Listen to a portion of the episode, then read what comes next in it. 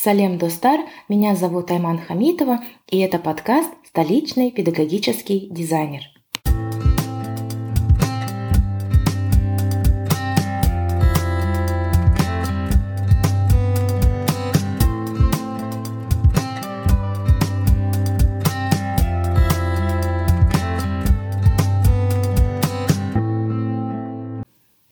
Сегодня мы поговорим об учебных пространствах – или учебных помещениях. Обычно исследования, связанные с физическими учебными пространствами, изучают три области. Первое – это педагогика и учебные программы и их связь с учебным пространством. Второе – учебное пространство и дизайн. И третье – разработка программного обеспечения, создающего виртуальные пространства, в которых студенты могут учиться. Так, для справки, исследования в основном проводятся а, в США, Великобритании и Австралии.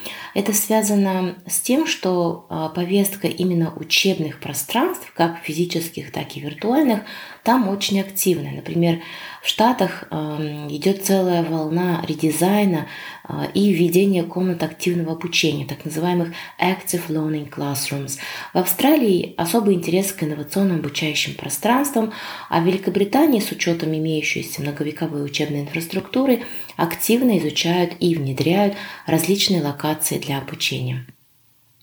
После пандемии, думаю, эта карта инновационных учебных пространств несколько расширится, ведь один из важнейших постпандемических вопросов как раз-таки в том, как будет выглядеть образование на кампусе в будущем. Существуют данные исследования, демонстрирующие, что взаимодействие а, и обучение происходят по-разному в разных условиях и разных учебных помещениях. Например, было исследование, показавшее, что студенты, сидящие позади всех в лекционном зале, получают более низкие оценки за курс, чем студенты, сидящие в передней или средней частях помещения. Несмотря на то, что изменения в дизайне помещения наряду с изменениями в педагогике способны изменить процесс обучения студентов, все еще идет поиск доказательств того, как учебное пространство влияет на обучение. Одно могу заявить совершенно точно. Хорошо спроектированные учебные пространства поддерживают изменения в педагогике в сторону активных методов обучения, которые, кстати, могут позволить студентам глубже понять предмет. Таким образом, пространство, ресурсы, педагогика, и люди в совокупности влияют на обучение. То есть нельзя рассматривать а, только через какую-то одну призму, допустим, педагогики да, а, или м, пространства. То есть это должно работать все в тандеме.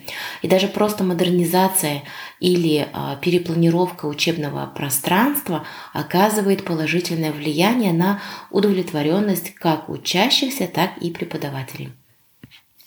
Интересно, что в последнее время исследования стали показывать спрос на неформальные учебные пространства, то есть студенты предпочитают микс официальных э, классных э, помещений, да, учебных помещений на кампусе с условиями мобильности, то есть когда мы говорим о комнатах активного обучения, где есть передвижная мебель, э, достаточно мест для, допустим, писать, там, да, решать, то есть какие-то а, свои уголки для любой задачи обучения.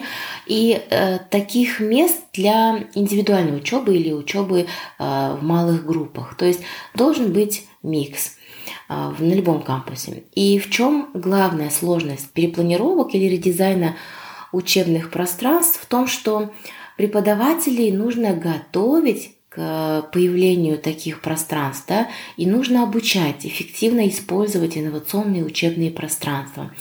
Даже для а, преподавания в комнатах активного обучения с минимальным использованием технологий, так называемых low-tech active learning classrooms, потому что на самом деле вы можете а, сделать редизайн комнаты, можете внедрить эти а, комнаты активного обучения, но если не подготовить двух главных так скажем, персонажей да, обучения, то есть преподавателя и студента, к эффективному использованию этого помещения, то это будет просто растрата денег, либо неправильная инвестиция. Это останется просто как ну, красивой конфеткой на кампусе, да, так скажем.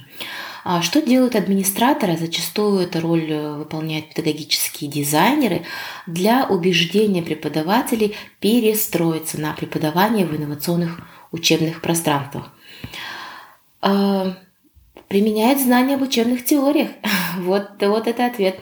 То есть в основном в ход идут а, конструктивистские учебные подходы как основной аргумент при знакомстве с инновационными учебными пространствами.